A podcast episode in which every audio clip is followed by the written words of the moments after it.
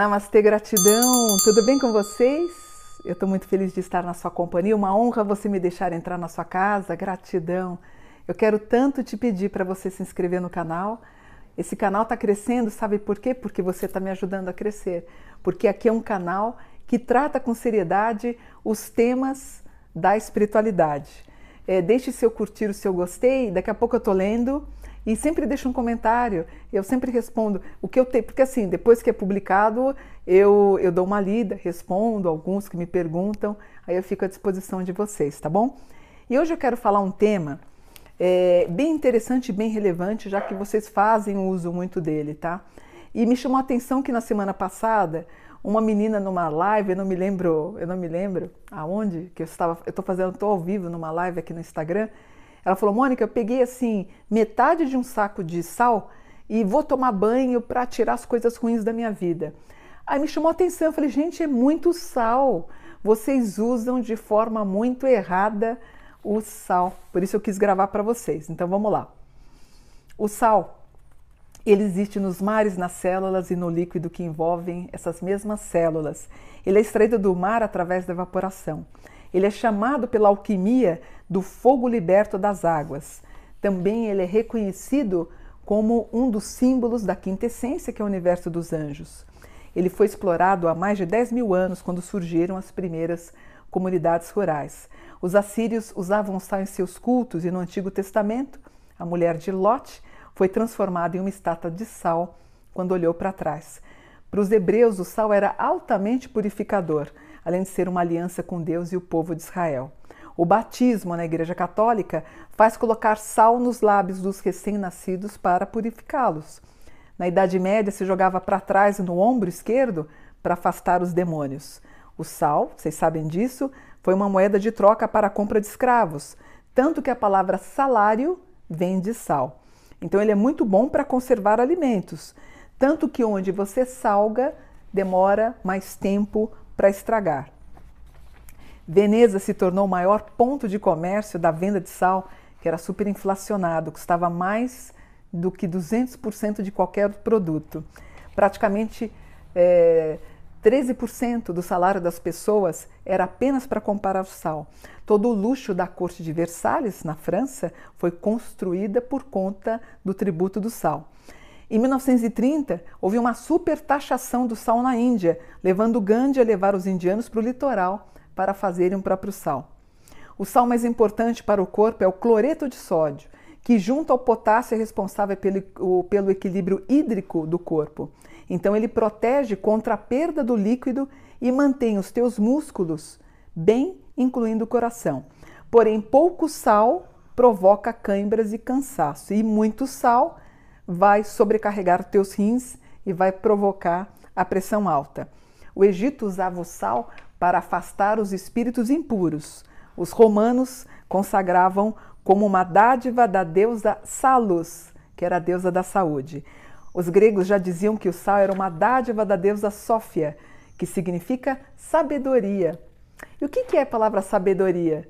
Ela vem, também tem essa origem e significa dar sabor. Sabedoria significa dar sabor. Interessante, né? Maomé recomendava começar pelo sal e terminar com sal, pois curava numerosos males. Na religião africana e nigeriana, usa-se o sal como oferenda para Exu e também para Ogum, é Io.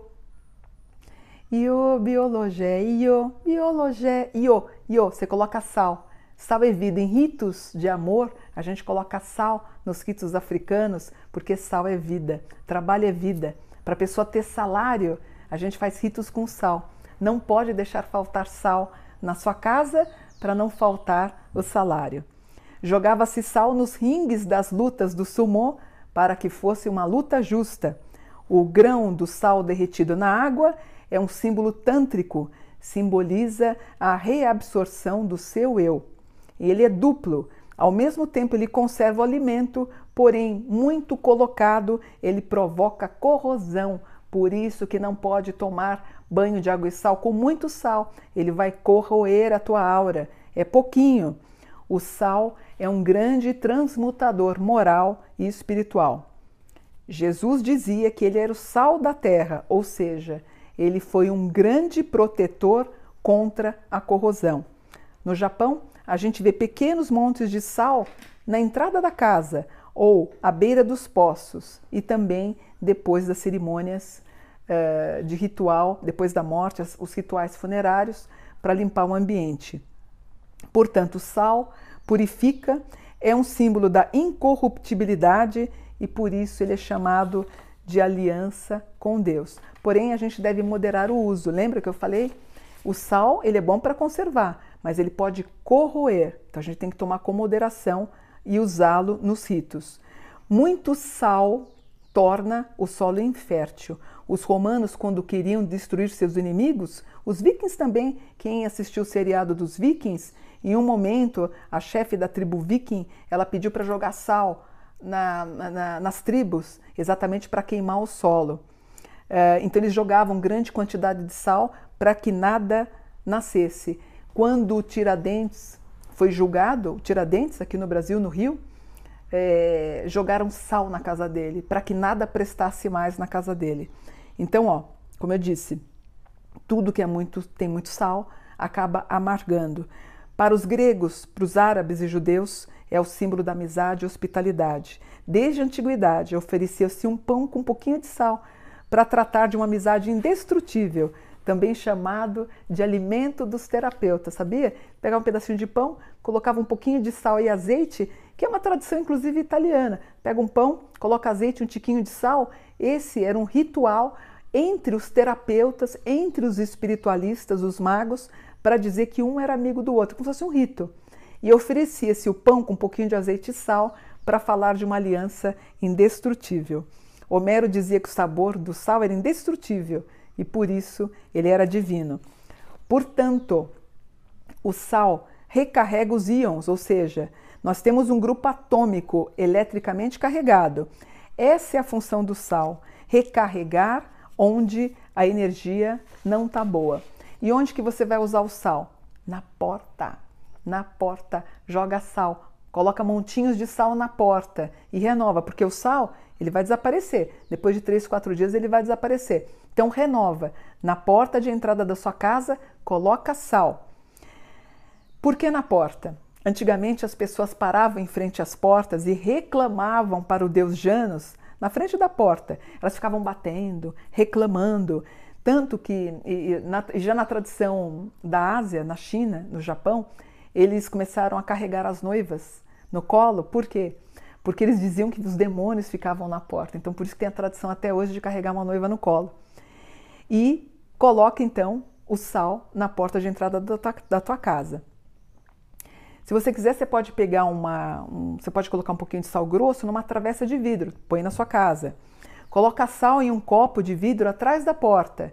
Eu vejo pessoas espiritualistas dizendo para usar o plástico. Plástico não, plástico não presta, tem que ser vidro. Na limpeza da casa, quando você limpar a tua casa, acostume-se a colocar uma, um tiquinho de sal naquela água. E quando entrar uma pessoa negativa na tua casa, joga sal. O banho de água e sal também regenera e melhora a tua aura. Mas o que, que eu quero dizer? Pouco sal, você fica sem sal, não é? Lembra que a gente fala assim, ah, aquele cara é tão sem sal? Pouco sal também não. Muito sal, você vai virar aquela, o Lote, a esposa de Lote, que ela virou uma pedra de sal. Também pode corroer tua aura. Então você vai pegar um balde, você vai colocar, você vai encher quase. Geralmente tem uma depressãozinha, né? tem uma borda no balde, tá? Você vai colocar água morna até ali mas, gente, no máximo uma colherinha, duas colherinhas, não precisa ser sal grosso, pode ser sal refinado. Então, quando eu vi essa jovem falando no, na, na, live né, do Instagram, dizendo que ela colocar metade de um pacote de sal, negativo, não pode, você fica muito melecado. Naturalmente, a natureza nos oferece água com sal através do mar. Então, eu me sinto muito bem quando eu vou dar um mergulho no mar. É bom, não tem problema, você, você se sente revigorado.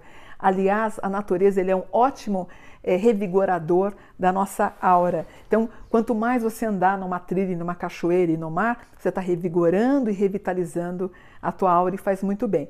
Então, como é que você vai fazer o banho de água e sal?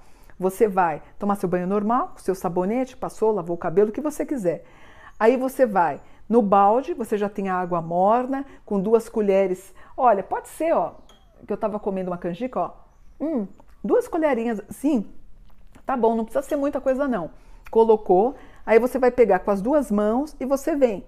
Eu prefiro que você tome o banho de água e sal do pescoço para baixo e você vai rezando uma oração. Eu, particularmente, gosto muito do Pai Nosso, então eu venho, vou mentalizando e pedindo. Quando você terminar, por isso que é bom não pôr muito sal, você vai dar pequenas batidinhas com a toalha, se enxuga e aí você vai colocar uma roupinha clarinha, vai deitar. Essa limpeza pode durar um mês, dois meses, três meses, depende muito do ambiente da tua casa. Se você tem um ambiente muito pesado, era bom você tomar de mês em mês.